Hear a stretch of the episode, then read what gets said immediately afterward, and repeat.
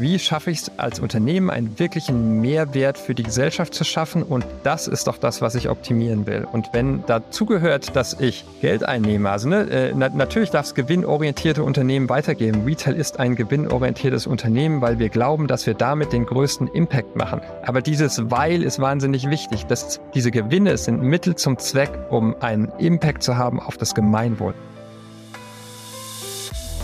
Herzlich willkommen zu Gewinne Zukunft, der Podcast, mit dem du dein Unternehmen auf den Weg zur Nachhaltigkeit bringst. Mein Name ist Zackes und ich freue mich enorm, dass du mit an Bord bist. Kann man eigentlich wirklich jede Branche oder auch jedes beliebige Produkt nachhaltig gestalten? Das haben sich auch drei junge GründerInnen aus Freiburg gefragt und haben sich, das werden wir jetzt in dieser Folge herausfinden, vielleicht sogar mehr oder weniger random, den Mobilfunk ausgesucht. Kurze Zeit später hatten sie tatsächlich nicht nur Deutschlands nachhaltigsten Mobilfunkanbieter auf die Beine gestellt, sondern behaupten von sich selber sogar nicht nur klimaneutral, sondern klimapositiv zu sein. Und wie sie dorthin gekommen sind, das ist für uns alle extrem spannend. Denn sie haben wirklich jeden einzelnen Stein umgedreht. Sei es in der Lieferkette, wo fallen wirklich die Emissionen an, wie können wir sie reduzieren, wie können wir sie vernünftig kompensieren wo können wir noch eine Schippe drauflegen und positiv werden? Was bedeutet Nachhaltigkeit aber nicht nur durch die Klimabrille betrachtet, sondern auch im Unternehmen unseren Mitarbeitenden gegenüber? Was bedeutet das für die Gehaltsspreizung? Wie wollen wir mit unseren Kundinnen oder unseren Partnern umgehen? Und jetzt wird spannend, wie müssen dann auch unsere Prozesse, unsere Eigentümerstrukturen aufgestellt sein? Das heißt, die haben sich zum Beispiel auch das Thema Purpose-Unternehmen angeschaut oder Gemeinwohlökonomie. Und selbst wenn ihr oder wenn du mit deinem Unternehmen nicht ganz so weit gehen willst, sind die Tools, die Strategien und das Vorgehen dahinter extrem spannend. Das Unternehmen, über das ich spreche, heißt WeTel und ich freue mich enorm, dass einer der Geschäftsführer völlig unnachhaltig sich heute aus dem Urlaub einwählt, um hier mit an Bord zu sein. Herzlich willkommen, Nico Tucher. Hi, Zacke, es ist mir eine Freude, hier zu sein, äh, nach der Einleitung sowieso. Schön da zu sein. Nico, als allererstes, ihr habt Vitel gegründet, also ihr seid ein Mobilfunkanbieter. Aber ich glaube, und ich überspitze das jetzt mal, dass eure Kundinnen eigentlich gar nicht wissen, dass Vitel eigentlich nur so ein trojanisches Pferd ist. Ihr wart nämlich alle drei, alle drei Gründer, also du, Alma Spribille und auch Andreas Schmucker, ihr wart alle Forscher bei Fraunhofer ISE, also im Institut für Solare Energiesysteme. Platt gesagt, ihr habt alle irgendwas mit Solarenergie gemacht und habt dann festgestellt, ist ja an sich schon cool, Clean Tech, aber irgendwie ist das noch nicht so der richtige Impact. Wir brauchen viel mehr davon. Wir brauchen noch viel mehr ähm, Solarenergie in Deutschland. Wie können wir das finanzieren? Wie kriegen wir das an den Start? Und meine Version ist, dann habt ihr Retail gegründet, um eigentlich noch mehr Geld für mehr Impact organisieren zu können.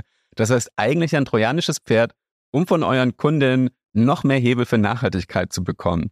Ist das fair ausgedrückt? Vieles stimmt. Ich, ich würde die Geschichte ein kleines bisschen anders erzählen. Also es ist richtig, wir waren alle bei Fraunhofer ISE. Ich bin Physiker eigentlich von Haus aus, ne? also habe ne, einen Doktor da gemacht bei Fraunhofer, einen Postdoc. Und dann mir die Frage gestellt, wo habe ich eigentlich den größten Hebel für das Thema Nachhaltigkeit? Ne? Das ist das, was in meinem Herz brennt. Wie schaffen wir es, diesem Klimawandel äh, was Relevantes entgegenzustellen? Das war der Grund, warum ich Solarenergieforschung gemacht habe. Gleiches gilt für Andi und Alma. Aber ist das der Ort, wo der Hebel wirklich am größten ist? Ne? Und jetzt auch äh, überspitzt formuliert an der Stelle, wir haben Windenergie, wir haben Solarenergie, beides ist günstig genug, wir müssten davon nur noch viel mehr machen. W warum machen wir das nicht? Ne? Es, äh, der Preis kann nicht mehr das Argument sein, sondern es müssen andere Argumente sein. Vielleicht sind Menschen noch nicht überzeugt genug davon, vielleicht sind Menschen noch nicht konfrontiert damit genug, wie viel in dieser Welt mittlerweile eigentlich konsequent nachhaltig geht. Und da haben wir gesagt, hey, wir verlassen diesen Forschungszweig und gehen auf die Menschen zu und versuchen sie an der Stelle, an der sie es vielleicht gar nicht erwarten, mit dem Thema Nachhaltigkeit in einer sehr positiven Weise zu konfrontieren.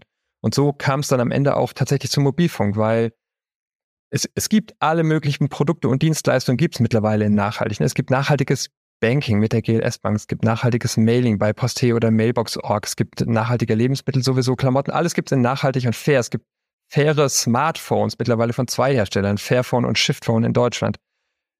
Was es aber nicht so richtig gab, war ein, Äquivalent in Nachhaltigkeit für einen Handyvertrag.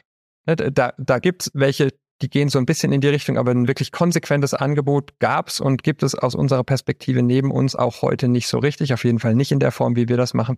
Und deswegen haben wir damals Retail gegründet, um Menschen mit dem Thema Nachhaltigkeit über Mobilfunk zu erreichen.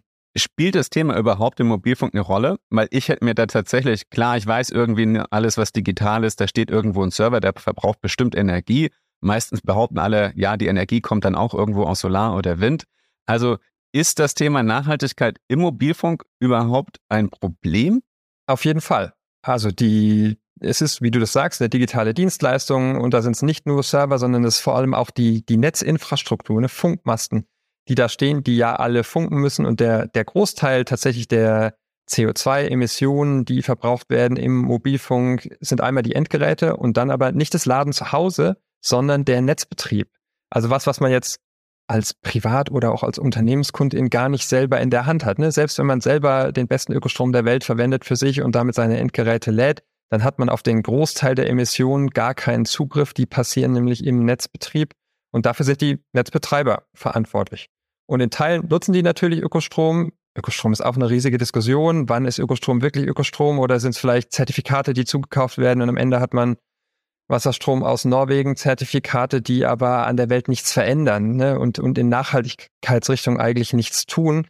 Ähm, und deswegen machen wir uns unabhängig davon und ähm, quantifizieren das, wie viel Emissionen entstehen denn dort eigentlich im Mobilfunk und machen zwei Sachen im Wesentlichen. Zum einen kompensieren wir das auf eine sehr gute Art und Weise und zum anderen bauen wir selber in Deutschland Photovoltaik aus und produzieren damit mehr Ökostrom, als äh, alle unsere MobilfunkkundInnen brauchen für den Netzbetrieb.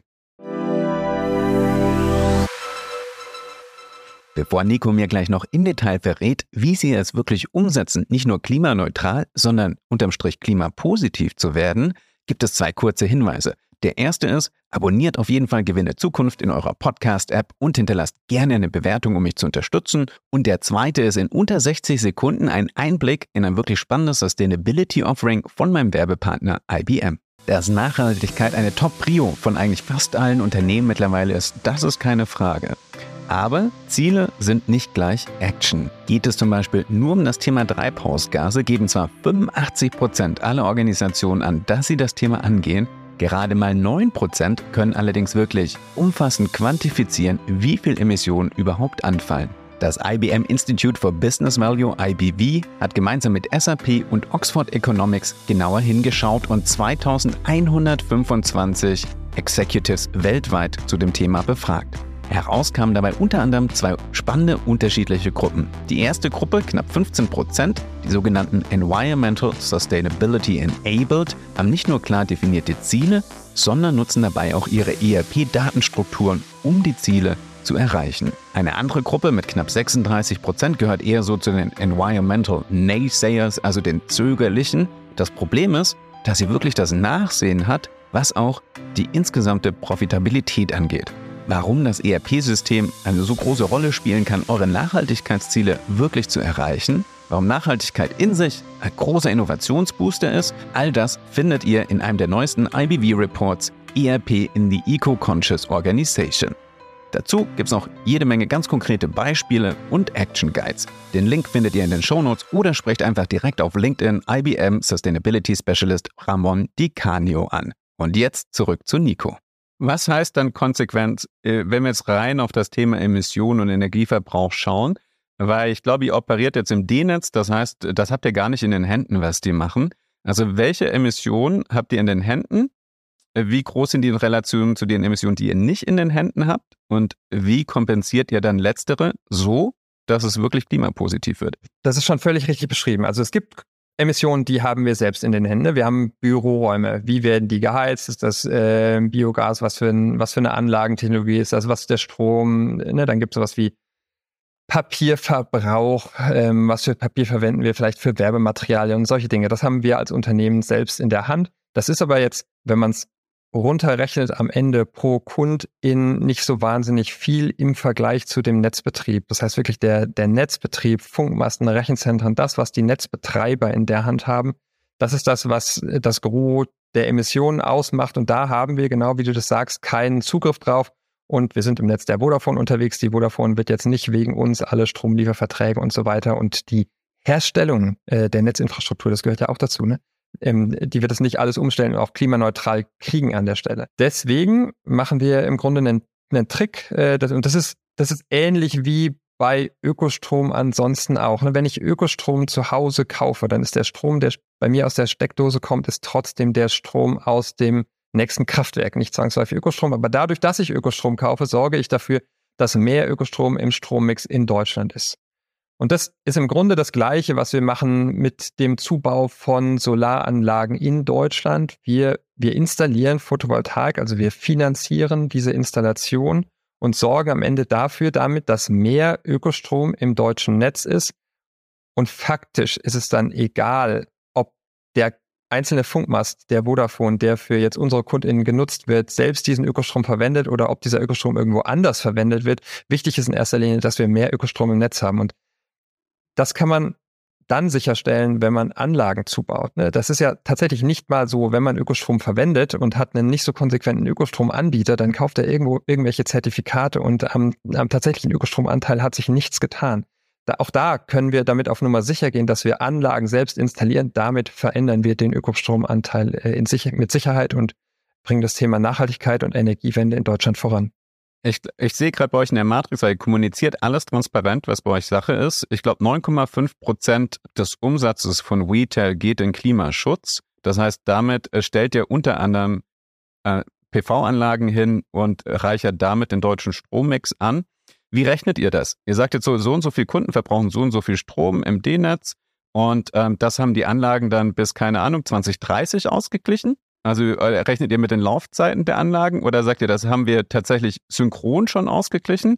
Tatsächlich synchron. Das ist ja was, das kennt man aus dem Kompensationsmarkt, dass Leute Bäume pflanzen und sagen, in den nächsten 50 Jahren werden diese Bäume so und so viel CO2 äh, einspeichern und so weiter. Man weiß aber vorher nicht, ob es passiert. Es ist natürlich bei Solaranlagen ist die Wahrscheinlichkeit höher, dass sie das tatsächlich tun. Ähm, so rechnen wir aber nicht, sondern in einem Jahr, wo wir äh, ausrechnen, wie viele Emissionen haben denn unsere KundInnen in diesem Jahr verbraucht oder ausgestoßen über ihren Mobilfunk. In diesem Jahr haben alle Solaranlagen, die durch uns finanziert und installiert sind, ähm, genauso viel CO2 eingespart. Genauso viel, weil euer Ziel ist ja positiv zu sein. Das heißt, so viel und noch wie viel mehr? Also mindestens so viel. Wir haben, wir haben zum Beispiel in dem ersten Jahr, wo wir Anlagen installiert haben, da hatten wir vielleicht 2000 KundInnen und haben Photovoltaik installiert für 10.000 KundInnen. Das heißt, ne, da sind wir schon weit drüber rausgegangen und Faktor 5. Ja, an der Stelle. Ich meine, mit, mit, ne, mit steigenden KundInnenzahlen wird der Faktor dann immer kleiner, aber wir, wir, sind, wir sind da immer auf der sicheren Seite, auch bei, bei der Quantifizierung. Wir, wir waren zu dem Zeitpunkt, als wir das erstmals ausgerechnet haben, mit den Netzbetreibern noch nicht so eng, dass wir die tatsächlichen Emissionszahlen oder Energiebezugszahlen hatten. Wir kommen da immer näher ran.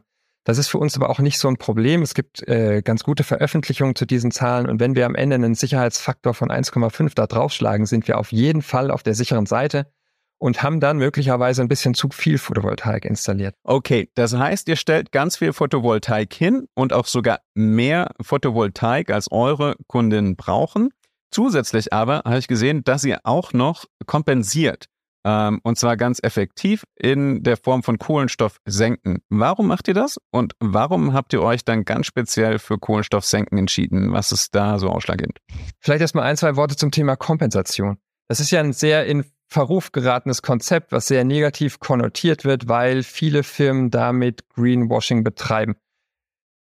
Wenn, wenn das so schlecht eingesetzt wird, dann ist es tatsächlich auch Greenwashing und zu Recht in Verruf, wenn man sowas macht wie wir das vorhin hatten, man pflanzt Bäume, man kontrolliert nicht, ob die Bäume wirklich weiter wachsen, das CO2 wirklich binden und man rechnet sich dann für seinen jetzigen CO2-Verbrauch die, das eingesparte CO2 von diesen Bäumen an, was sie in den nächsten 50 Jahren möglicherweise einspeichern. Das, das ist natürlich Quatsch, aber das Konzept von Kompensation an und für sich heißt ja erstmal, ich, ich quantifiziere, was ich für CO2-Emissionen in meinem Unternehmen oder auch als Privatperson habe das Quantifizieren ist schon mal super wichtig, weil dann weiß ich, worüber ich rede, was die großen Stellschrauben sind. Und ich kompensiere dann mit einem Projekt, zum Beispiel einer Kohlenstoffsenke, wie jetzt in unserem Fall der Pflanzenkohle, den kompletten Betrag. Dann kann ich, wenn man das gut macht, mit Fug und Recht das Wort klimaneutral verwenden, was genau wegen, wegen all der Dinge, die da schieflaufen, auch nicht mehr so wahnsinnig viel verwendet wird, was ich aber auch immer noch wichtig finde, weil es ein sehr einfach verständliches Wort ist und darauf kommt es ja schon auch an. Genau, und konkret, was machen wir da jetzt? Wir arbeiten zusammen mit Carbon Future. Das ist ein Unternehmen, die bieten ein Konzept an, das nutzt Pflanzenkohle Man nimmt also zum Beispiel Reste aus der Forstwirtschaft, Hackschnitzel und verkohlt das. Was normalerweise passiert mit, ähm, mit, Bioabfall ist ja, dass, dass das CO2 wieder freisetzt und das CO2 wieder in die Atmosphäre gelangt. Wenn man das aber verkohlt, dann wird dieses CO2 gebunden und zwar auf mindestens 100 Jahre. Das ist das, was Carbon Future an der Stelle garantiert. Und das übrig gebliebene Material kann man dann verwenden, zum Beispiel im Straßenbau oder für die Düngung. Das heißt, es gibt sogar noch sinnvolle Einsatzzwecke dafür. Zentral ist aber im Vergleich zu dem, was ich jetzt vorher geschildert habe, das ist schon gebundenes CO2. Ne, das heißt nicht irgendwas, was auf die Zukunft referenziert, sondern das CO2, was gebunden wird was aber am, am Wiedereintritt in die Atmosphäre gehindert wird. Und, und damit können wir das auch auf unsere jetzige CO2-Bilanz anrechnen. Okay, verstehe. Das war jetzt bei euch mit Carbon Future. Ich weiß, es gibt zum Beispiel, es gibt ja sehr viele Anbieter, es gibt auch noch die Carbonauten, ähm, die werde ich, glaube ich, demnächst auch mal einladen. Die machen was ähnliches bei denen entsteht, glaube ich, in dem Prozess bei der Verkohlung mit im Vergleich zur Verkohlung relativ niedrigen Temperaturen ein Material, was sogar als Polymer, als Kunststoffersatz oder in Kunststoffen einsetzbar ist und dann auch über einen langen Zeitraum wirklich entzogen und gebunden ist. Und zwar auch im Hier und Jetzt und nicht potenziell, wenn der Baum dann groß ist in 20 Jahren oder in 30 Jahren. Auch so ein frischer Setzling, den wir heute pflanzen, der hat ja erstmal noch wirklich wortwörtlich gar nichts kompensiert. Also mega spannend. Mehr Ökostrom, um quasi die dreckigen Fossilen aus dem Mix zu bekommen und gleichzeitig noch ein zusätzliches Investment da rein, der Atmosphäre Kohlenstoff zu entziehen oder zumindest für mindestens 100 Jahre aus dem Kreislauf, aus der Gleichung rauszunehmen. Dann nur ein ganz kurzes Statement. Ich weiß, ihr arbeitet jetzt auch noch mit einem nachhaltigen Cloud-Anbieter zusammen. Was ist da der Unterschied? Ist das einfach nur ein Rechenzentrum, was dann mit Grünstrom läuft? Vielleicht mit eurer PV? Oder worauf muss man da achten? Also es gibt ja, ich, ich fasse das auch nochmal ein Stück größer. Die, die Frage, was für Dienstleister wir wählen. Ne? Wir, wir sagen jetzt, wir treten an für Wirtschaftstransformation. Und wenn jemand mit uns seinen Mobilfunk nutzt, dann würden wir sagen, dass, dass die über uns auch für diese Wirtschaftstransformation eintreten. Das heißt, mit dem, was wir selber einkaufen und beschaffen in Unternehmen, haben wir einen enormen Hebel darüber, wie sich die Wirtschaft verändert. Und das heißt, dieser Verantwortung an den Stellen, wo wir selbst beschaffen, das sind natürlich jetzt keine immensen Ausmaße, wir sind ein junges Unternehmen, aber wir wollen auch das so konsequent machen wie möglich und wir haben einen Cloud-Anbieter, wo unsere Daten gespeichert sind und natürlich geht es uns dann an der Stelle auch darum, dass klar alles mit Ökostrom betrieben wird, das machen mittlerweile aber viele Rechenzentren, dass wir einen, ein Unternehmen an der Stelle unterstützen bzw. nutzen. In unserem Fall ist das die Windcloud, die sich selber für die Transformation der Wirtschaft einsetzt. Das heißt, sie sind an einem Standort, wo sie ganz viel Windenergie vor Ort haben, die sie direkt nutzen können. Die machen zum Beispiel Algenwachstum an ihren Gebäuden über die Abwärme, die sie generieren mit diesem Rechenzentrum sowieso und versuchen darüber hinaus sich an den Stellen, wo wiederum sie aktiv sind, Hebel haben, in Netzwerken unterwegs sind und so weiter, für dieses Thema Wirtschaftstransformation einzusetzen. Das kann man nicht immer ganz eins zu eins quantifizieren. Das ist ja bei uns im Grunde auch so. Ne? Also über, über Solaranlagen haben wir jetzt viel gesprochen. Da kann ich Zahlen sagen. Ich kann sagen, wie viel kompensiert ist. Aber ist möglicherweise die Wirkung, die wir haben, viel größer dadurch, dass wir coole Konzepte wie das Thema Purpose oder Gemeinwohlökonomie umsetzen und sich andere Unternehmen dann an uns orientieren. Möglicherweise ist das viel größer. Das heißt, es geht wirklich darum, vielleicht auch nicht nur auf die Zahlen zu gucken, sondern zu gucken, wie positioniert sich ein Unternehmen, wie ganzheitlich ist es, was die im Bereich Nachhaltigkeit versuchen umzusetzen. Und da sind wir mit der Windcloud an, einem, an einer guten Stelle. Das wollte ich nämlich gerade nochmal paraphrasieren, als du das vor einer Minute gesagt hast. Es ist mega spannend, nicht nur zu gucken in der Lieferkette, gucke ich da, ist da einfach irgendwo jetzt halt Cleantech anstatt Fossile am Start sind, oder schaue ich wirklich nach Partnern in der Lieferkette, Upstream oder Downstream, die zusätzlich zu Cleantech noch eine Transformationsagenda haben und wirklich als, ähm, ja, als Transformator in der Gesellschaft, im Wirtschaftssystem funktionieren. Das heißt, ihr habt es dann wirklich geschafft, jemanden zu, zu finden, der mit dem gleichen Geiste wie ihr rangeht. Und ich glaube auch, das potenziert den Effekt, die Wirkung natürlich wirklich enorm, anstatt einfach nur zu sagen, wir haben jetzt irgendwo einen grünen Stromanbieter, aber ob die wirklich so grün sind, wissen wir auch nicht genau. Also das auch nochmal löblich und ähm, schon ein spannendes Learning auch für unsere HörerInnen. Also schaut nach den Leuten, die wirklich das Konzept an sich verstanden haben und nicht einfach nur mit der grünen Farbe unterwegs sind. So, dann, äh, ich glaube, das reicht für das Thema wirklich so ganz um Klima. Wir gucken jetzt auch noch rein, was Transparenz angeht, zum Beispiel auch eure Strukturen. Also wie sieht's, warum könnt ihr euch das überhaupt leisten? Das heißt ja nämlich, dass man als Geschäftsführer vielleicht leider nicht so reich wird wie andere Startup-Gründer. Vorher, bevor wir da einsteigen, die aktuellen Zahlen. Wie viele Kundinnen habt ihr gerade? Wie viele Mitarbeitende habt ihr gerade? Kundinnen haben wir gerade knapp 16.000 davon, also Verträge sind es immer, ne, die wir zählen, ähm, knapp 16.000, 3.000 GeschäftskundInnen Tarife, die auf uns laufen. Das sind natürlich äh, auf deutlich weniger Unternehmen verteilt, weil es Unternehmen mit äh, einer großen Anzahl an Tarifen auch jeweils gibt. Aber das sind die, die ungefähren Zahlen gerade. Stetig steigen. Stetig steigen, weil es stößt wirklich auch auf Begeisterung. Ich, ich erst heute wieder einen Post gelesen auf LinkedIn von jemandem, der einen Vertrag bei euch abgeschlossen hat. Ähm, ich glaube, als ihr eure Crowdfunding-Kampagne gestartet habt, habt ihr in zwei Stunden 700.000 Euro eingenommen. Das war, ihr habt damals die GLS Crowd verwendet, die erfolgreichste Crowdfunding-Kampagne bis dato auf der GLS ähm. Also ein enormer durchschlagender Erfolg.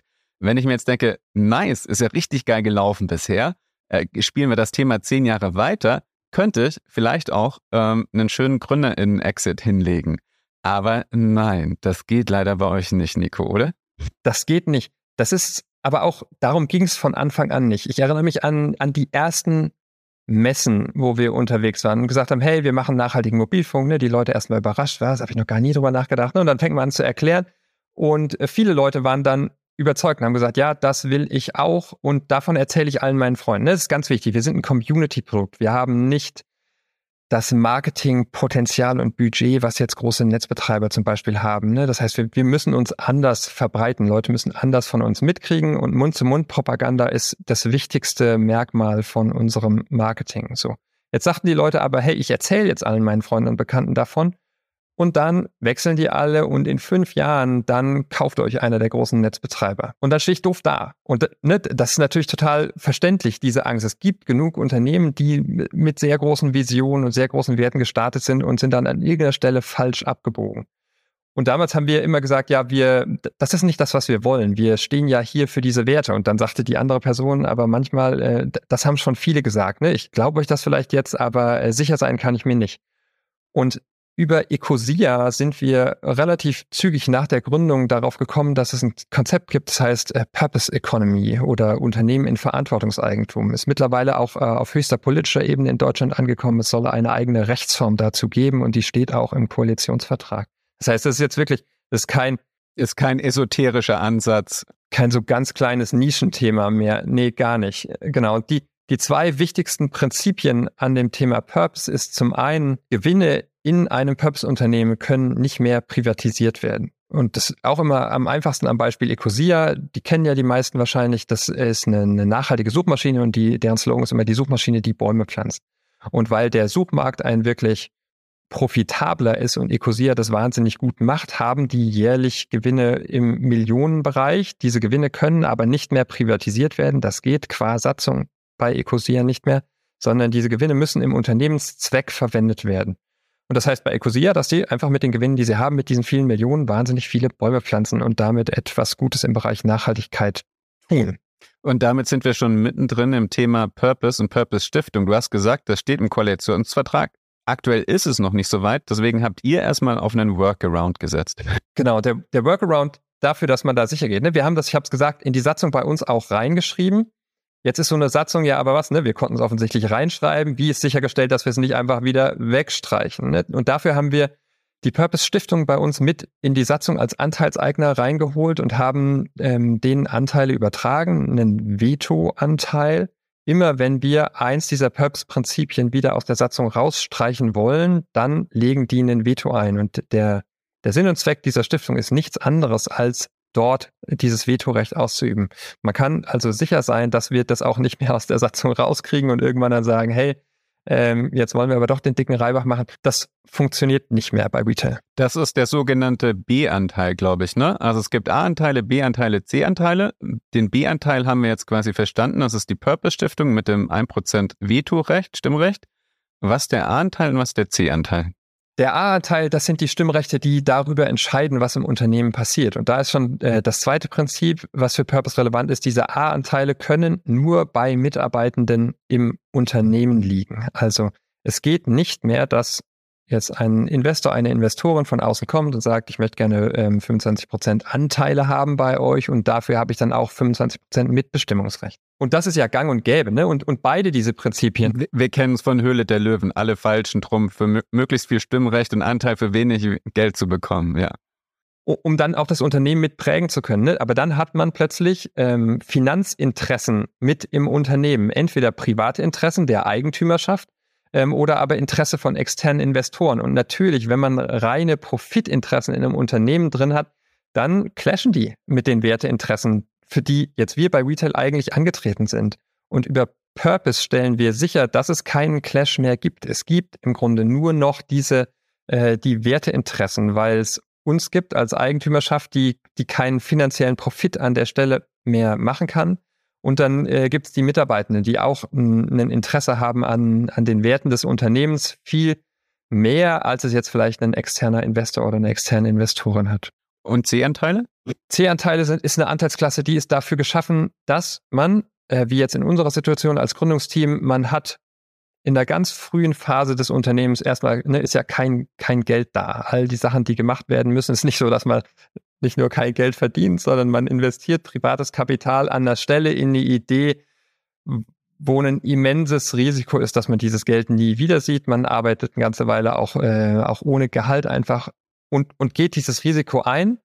Und Purpose versucht sicherzustellen, dass auch Purpose-Unternehmen für Menschen da sind, die sagen, ja, wir gehen dieses Risiko ein, irgendwas wollen wir dafür aber wieder haben. Wir wollen nicht aberwitzige Gewinne irgendwann damit machen und unbegrenzten Reibach vielleicht über Lizenzen, über einen Verkauf an irgendjemanden ganz großen. Aber irgendwie müssen diese Risiken äh, einen auch finanziellen Gegenwert haben. Genau. Und deswegen gibt es diese C-Anteile.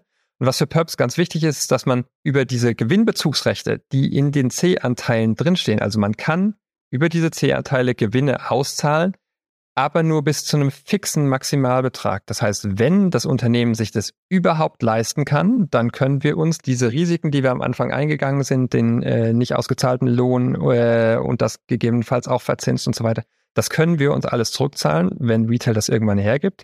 Ne, aktuell ist das nicht so, aktuell äh, machen wir noch gar keine Gewinne, aber wenn das irgendwann so ist, dann können wir das zurückzahlen über diese C-Anteile. Es gibt aber einen, einen fixen Deckel. Und der liegt jetzt. Und den habt ihr im Voraus festgelegt, das ist das Entscheidende.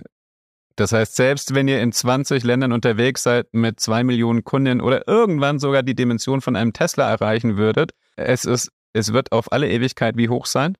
Der Maximalbetrag sind, ich habe es nicht ganz genau im Kopf, aber grob äh, 5 Millionen Euro. Selbst wenn ihr so quasi irgendwann mal 100 Millionen wert seid, eine halbe Milliarde potenziell theoretisch gedacht, es wird nie, mehr, nie über diese 5 Millionen hinausgehen was in Startup-Relationen tatsächlich überschaubar ist und das als 5 Millionen umgelegt auf alle, die quasi Anspruch auf diese Gründungskompensation haben. Also recht überschaubar, würde ich sagen, was das Startup-Thema angeht. Letzter Punkt dazu, immer wenn du vorhin Purpose gesagt hast, meintest du die Purpose-Stiftung. Die hilft euch. Ich bin absoluter BWL-Noob. Also noch ganz kurz, also welche Rechtsform habt ihr als Unternehmen? Wir sind eine klassische GmbH. GmbH, aber mit der Purpose-Stiftung in der Kombination habt ihr quasi diesen Workaround. Okay.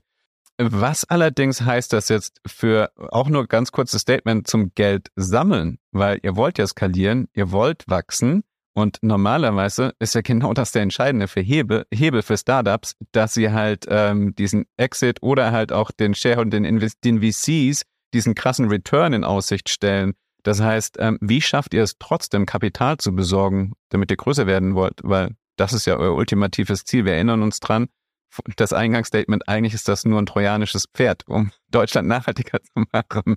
Also einmal, wir können weiterhin Darlehen geben. Ne? Also das ist die einfachste Form, die man sich vorstellen kann. Darlehen äh, entweder an größere KapitalgeberInnen, die wir dann mit einem entsprechenden Zinssatz auch zurückzahlen können. Dieser, ne, auch der muss vorher festgelegt sein, dieser Zinssatz, äh, damit man äh, da nicht ins Beliebige reinschießt. Ähm, dass der Weg, für den wir uns entschieden haben oder bisher, den wir sehr erfolgreich fahren, ist, ist das Thema Crowdfunding und Crowdinvesting. Wir sind ein in wesentlichen Teilen crowdfinanziertes Produkt oder Unternehmen. Und das, das klingt auch so alleinstehend. Okay, da sind halt Menschen, die geben uns irgendwie Geld. Ne, aber so wie ich vorhin gesagt habe, Mund-zu-Mund-Propaganda ist für uns das wesentliche Marketingmerkmal. So, so ist es an der Stelle wieder so, dass dass Einzelpersonen äh, mit geringeren Beträgen, also angefangen bei 250 Euro in der letzten Kampagne, es möglich machen, dass Retail in dieser Form, wie es gerade existiert, die Wirtschaft verändert. Das heißt, wir verstehen auch Retail.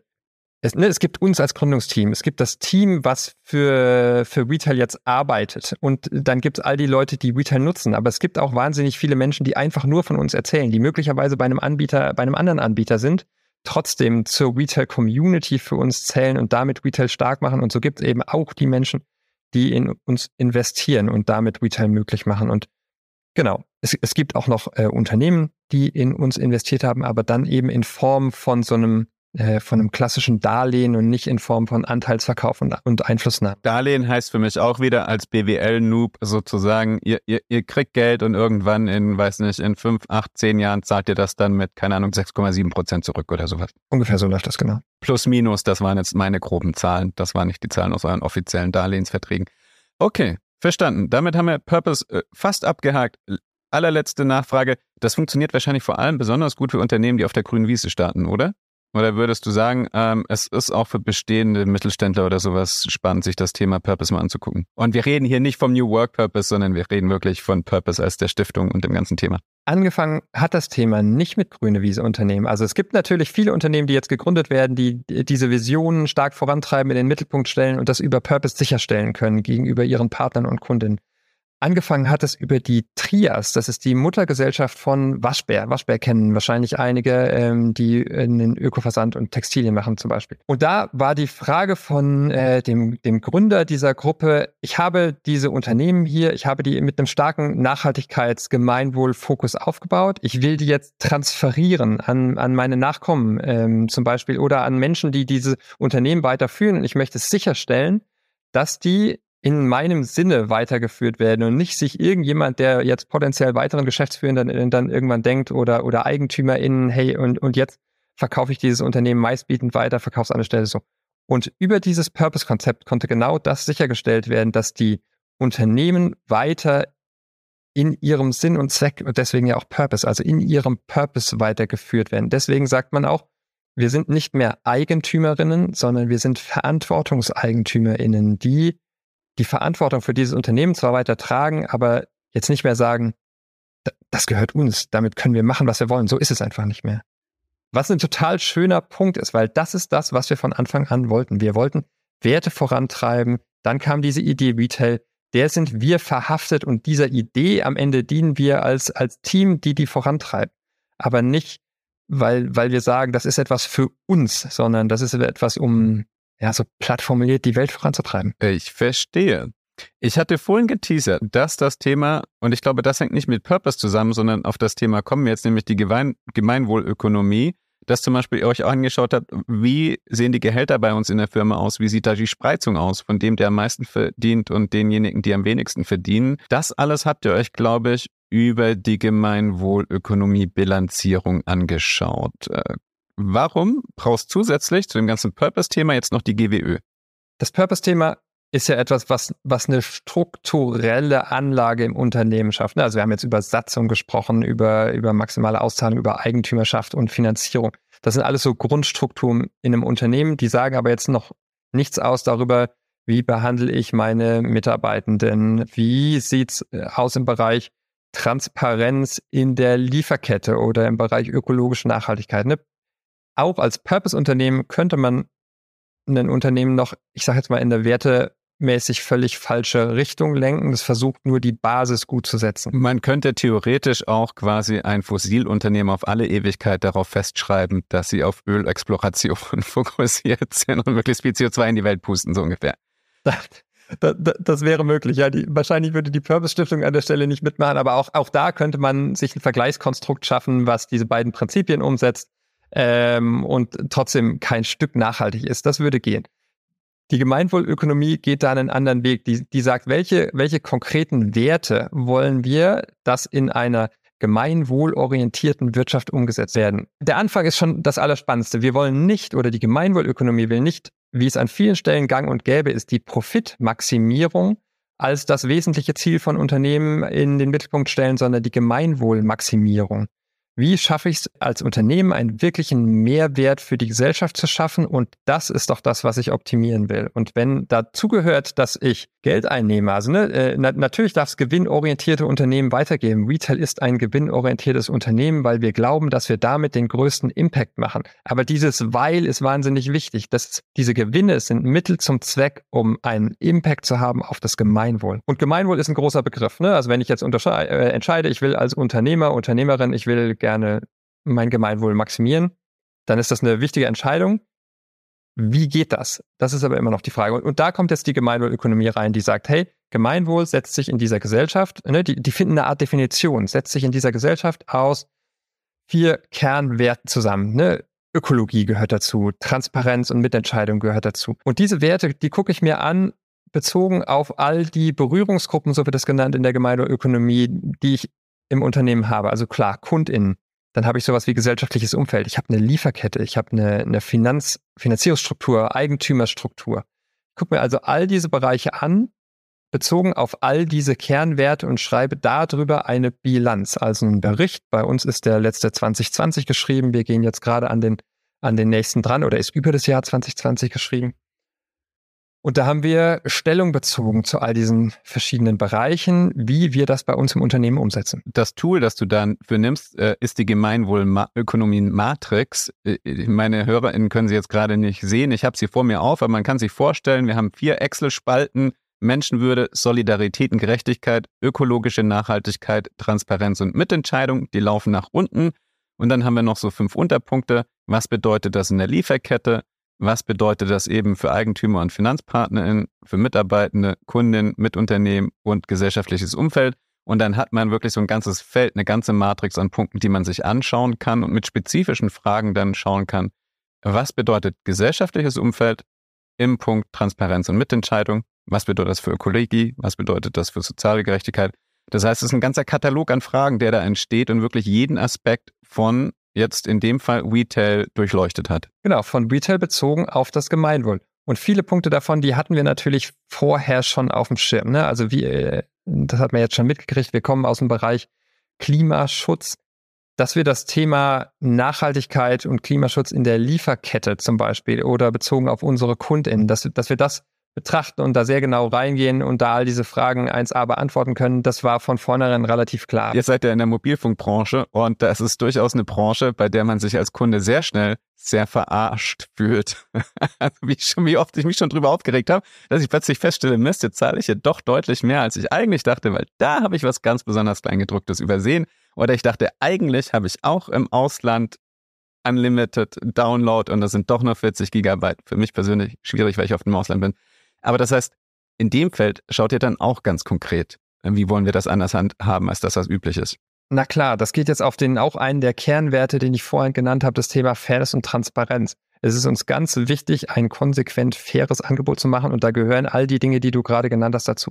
Zum Beispiel, es gibt bei uns nur monatlich kündbare Tarife. Es gibt auch keine Auswahl, ob man sich 24 Monate und damit möglicherweise einen besseren Preis äh, einhandelt, sondern es gibt nur monatlich kündbare Tarife. Wer bei uns weg will, der soll weg können. Alles andere ist aus unserer Perspektive nicht, nicht mhm. redlich an der Stelle oder nicht so, wie, äh, wie wir uns Wirtschaften vorstellen.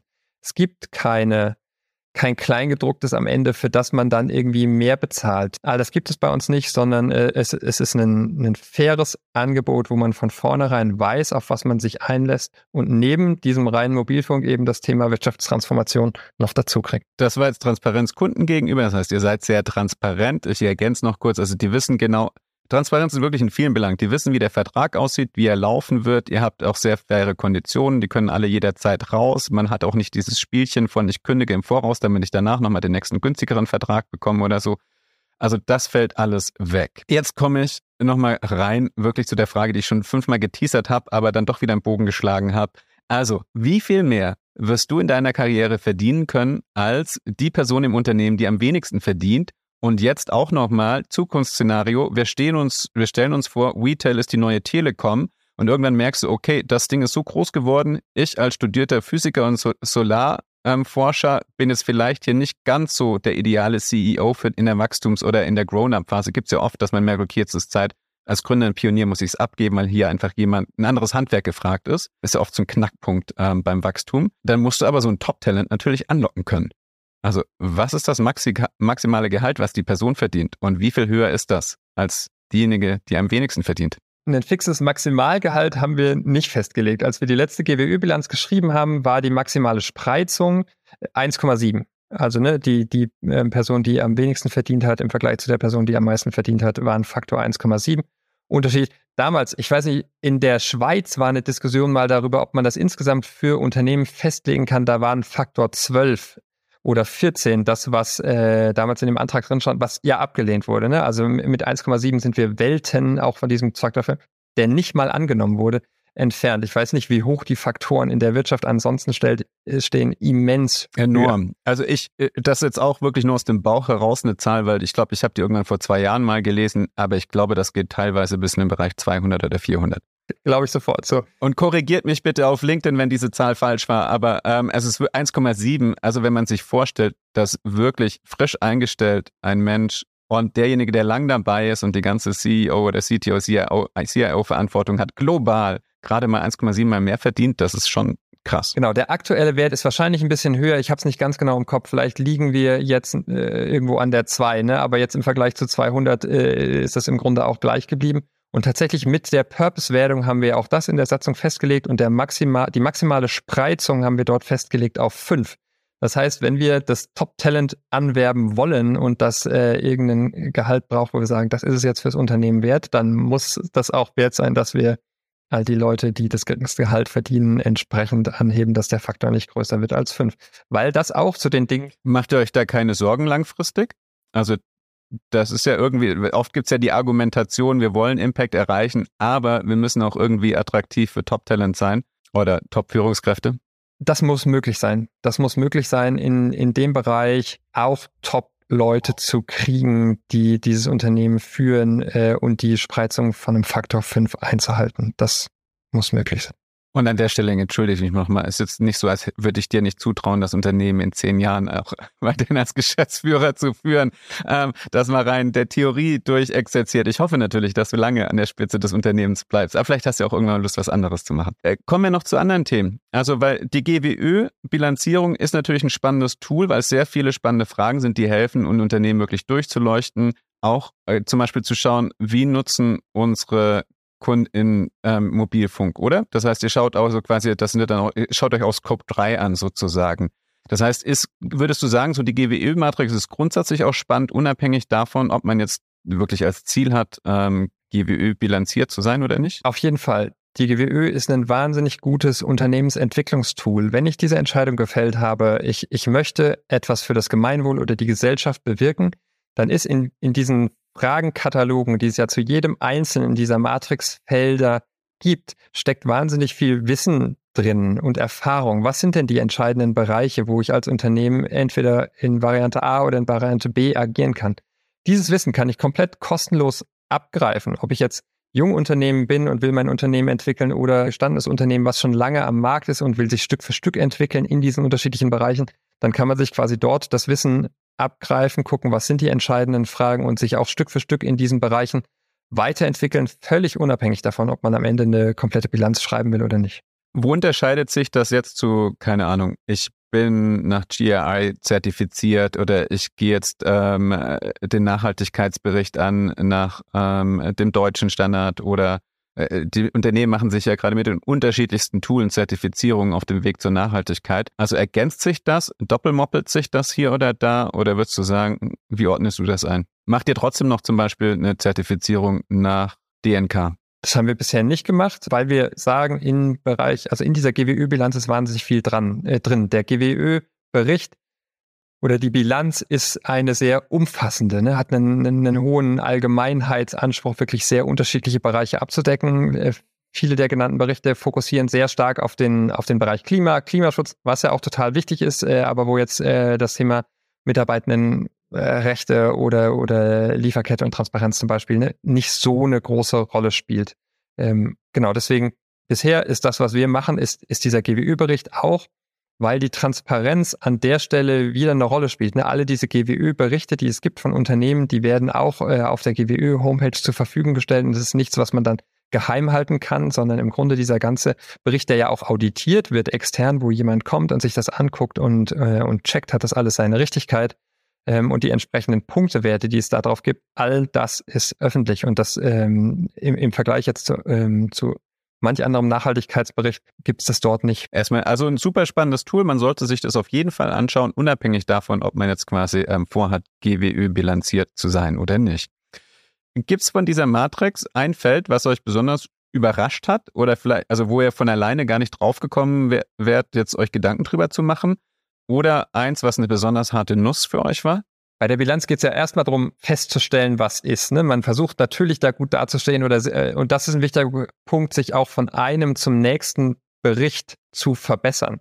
Aber Bilanz heißt ja erstmal nur, ich gucke mir an, was ist da. Und da gibt es Bereiche natürlich, in denen stehen wir besser da, weil wir die schon kannten und Bereiche, gerade jetzt am Anfang, in denen standen wir nicht so gut da. Und das Thema Transparenz in der Lieferkette war keins, was wir uns vorher angeguckt haben. Also wir haben vorher nicht Partner Ihnen gefragt, hey, wie werden denn eigentlich Mitarbeitendenbefragungen bei euch durchgeführt äh, oder wie regelmäßig oder wie, ne, was sind die Einflussnahmemöglichkeiten von Mitarbeitenden bei euch? Während wir natürlich eine Klimabilanz von äh, von Partnern angefragt haben oder äh, ne, weil uns das wichtig war. Wie, wie steht ihr denn da da? Könnt ihr euch könnt ihr euch da verbessern, wenn ihr in eine Kooperation mit uns eingeht. Genau. Äh, das heißt, tut, tut, mir leid, aber das heißt, irgendwann hat Vodafone einen Anruf aus Freiburg von einem kleinen Retail bekommen und ihr habt gefragt, so Leute, wie schaut es eigentlich bei euch intern aus? Wie behandelt ihr euch eure Mitarbeitenden? Oder im Konkreten bei der Vodafone ist das noch, noch nicht passiert. Ein, ein ganz wesentlicher Partner für uns ist ja die Stroth Telekom GmbH, äh, also unser, unser direkter Partner im Mobilfunk und mit denen sind wir in sehr engem Austausch über all diese Felder, was äh, die die GWÖ-Bilanz abfragt.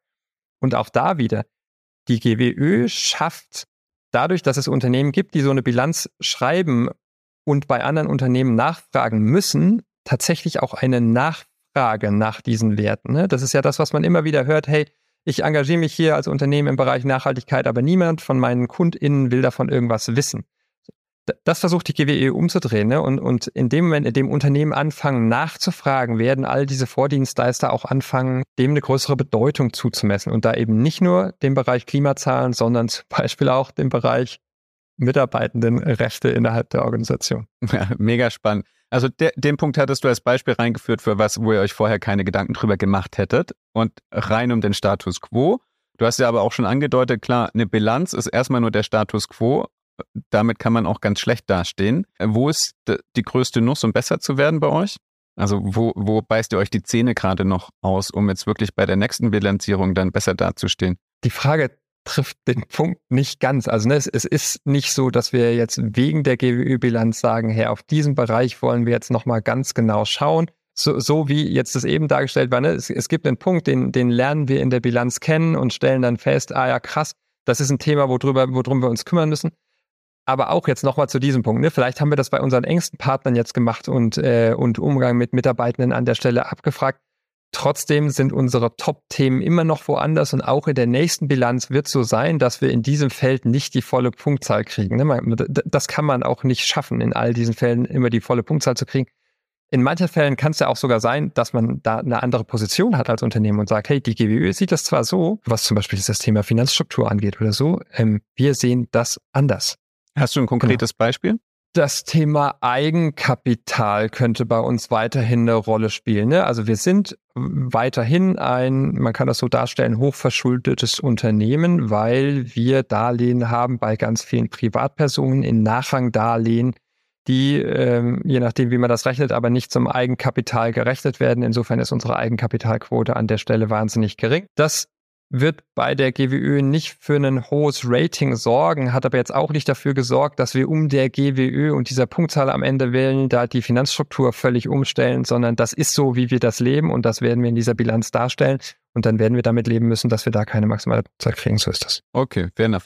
Und auch hier die Sache, ich glaube, das haben wir jetzt schon herausgehört, ganz klar GWÖ, einfach nur als Tool, unabhängig davon, ob man sich bilanzieren lassen will, ist definitiv für alle spannend, egal ob auf der grünen Wiese oder als schon lange bestehendes Unternehmen. Einfach weil es eine sehr, sehr gute Methode ist. Ist beides Purpose, ähm, Stiftung und GWÖ teuer? Ich meine, überall, wo Bilanz, Zertifikat oder sonst was draufsteht, kommt im Nachgang eigentlich dann auch meistens noch eine Rechnung oder ähm, kommen in der Regel teuer bezahlte Consultants vorbei, um es einzuführen. Wie sieht das bei den beiden aus? Ich halte beide für wahnsinnig günstig für Dinge, die man im Unternehmensumfeld sonst so ausgibt. Ich habe jetzt nicht die ganz genauen Zahlen da. Ne? Bei, bei Purpose mussten wir unsere Satzung an verschiedenen Stellen umschreiben. Natürlich ähm, ähm ist man da mit einem Anwalt unterwegs, der einen da in die Details einführt und so weiter.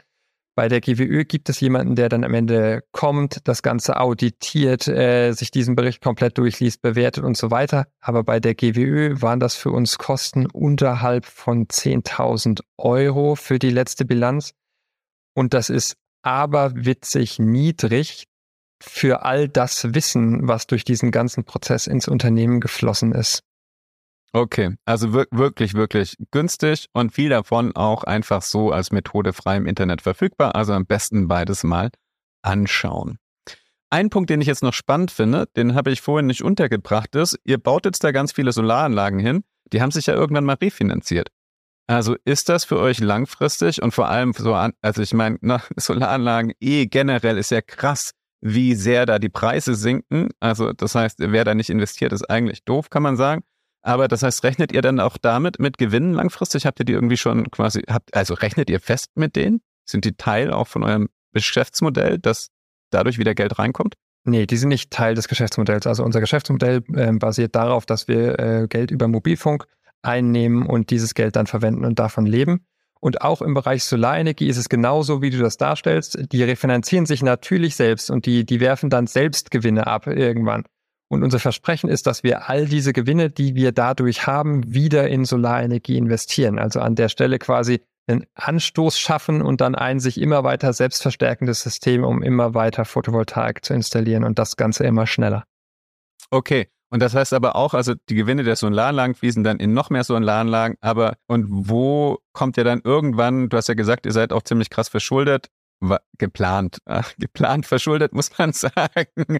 Also, ähm, woher kommen denn die Gewinne, um irgendwann dann quasi alle eure Crowd-Investoren auch wieder auszuzahlen? Die kommen aus dem Mobilfunk. Also ne, die kommen nicht aus den Solaranlagen, sondern die kommen aus dem Mobilfunk. Und auch da nochmal, das ist ja als junges Unternehmen das Normalste auf der Welt, dass man verschuldet ist. Man, also irgendwo müssen die Dinge ja herkommen und bei uns jetzt ganz plastisch. Mit den ersten 1000 KundInnen, die hätten vielleicht Servicezeiten finanziell abdecken können von, weiß nicht, Montag und Dienstag 8 bis 12. So, ne? Das kann man natürlich nicht machen, sondern wir haben natürlich von Anfang an ein Service-Team aufgestellt, was eine ordentliche Servicezeiten abdecken können. Die, die können aber am Anfang von den KundInnen nicht finanziert werden. So, mittlerweile geht das ganz gut. Also wir, wir, wir sind sehr nah am und um diesen Break-Even-Punkt herum, fangen an, uns selber zu finanzieren und können dann irgendwann anfangen, aus den Mobilfunkeinnahmen auch die, Kund äh, die InvestorInnen zurückzuzahlen. Mega spannend. All das, was du mir erzählt hast, findet man eigentlich auch bei euch auf der Webseite. Also ich finde, ihr dokumentiert das wirklich extrem transparent. Auch viele Zahlen, die ich rangezogen habe. Wie verteilen sich bei euch die Umsätze? Ne? So 56 Prozent auf dem Mobilfunk. Das heißt, platt gesagt, das drückt ihr an Vodafone ab nicht nur, auch an viele andere, die da mitspielen. Ja, ich glaube, ihr habt so ähm, knapp fünf Prozent für Datenschutz, knapp zehn Prozent für Klimaschutz, zwölf Prozent für Fairness und Transparenz und dann 18 Prozent für das eigentliche Unternehmen, euch, also Office-Mitarbeitende, Marketing und so weiter. All das findet man wirklich auch auf eurer Webseite bis ins kleinste Detail rein. Und du hast jetzt hier nochmal ein paar ergänzt. Auf deiner persönlichen Reise als Geschäftsführer, weil wie gesagt, du hast angefangen als Forscher, Physiker, ähm, hast dich dann mit Alma und ähm, Andi zusammengetan, das hier zu gründen. Ähm, was hat sich für dich als Mensch verändert in der Zeit? Und was steht noch an für dich? Ich finde es wahnsinnig beeindruckend, was es für eine Energie freisetzt, sich in einem beruflichen Kontext wirklich voll und ganz auf seine eigenen Überzeugungen konzentrieren zu können.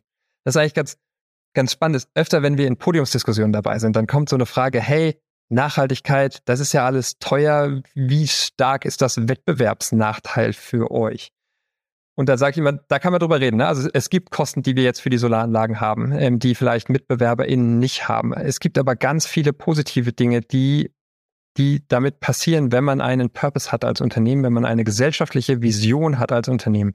Alle unsere Mitarbeitenden sind ich sage jetzt mal so platt, top motiviert und mit dem Herzen dabei. Und das kann sich jeder Unternehmer, jede Unternehmerin kann sich das mal überlegen, was, wie sähe mein Unternehmen aus, wenn alle an einem Strang ziehen, alle hinter einer Vision hinterherhängen, sich gegenseitig versuchen zu unterstützen, weil sie menschlich an dem gleichen Ziel dran sind.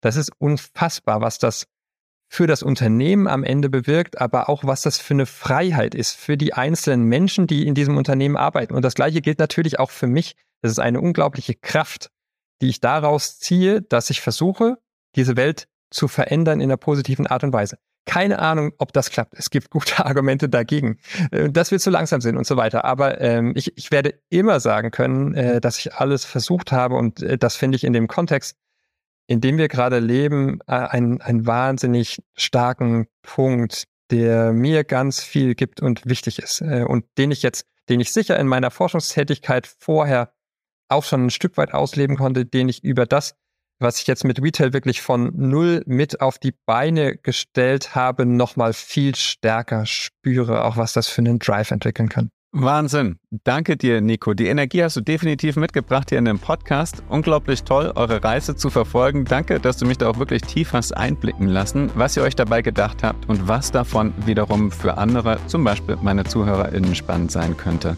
Großartig, dich an Bord gehabt zu haben. Herzlichen Dank dir, hat viel Spaß gemacht. Das war die Folge mit Nico und wenn ihr auf keinen Fall die nächste Folge in zwei Wochen verpassen wollt, dann abonniert jetzt noch schnell Gewinne Zukunft in eurer Podcast-App.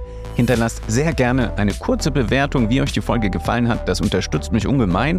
Und ich kann schon mal so viel verraten, in der nächsten Folge geht es dann wirklich um ein Thema, das bei den meisten Unternehmen einer der größten Hebel ist, um die Emissionen zu senken, nämlich das Thema Mitarbeitendenmobilität. Toll, dass ihr mit an Bord wart. Viel Spaß beim Umsetzen und bis zur nächsten Folge.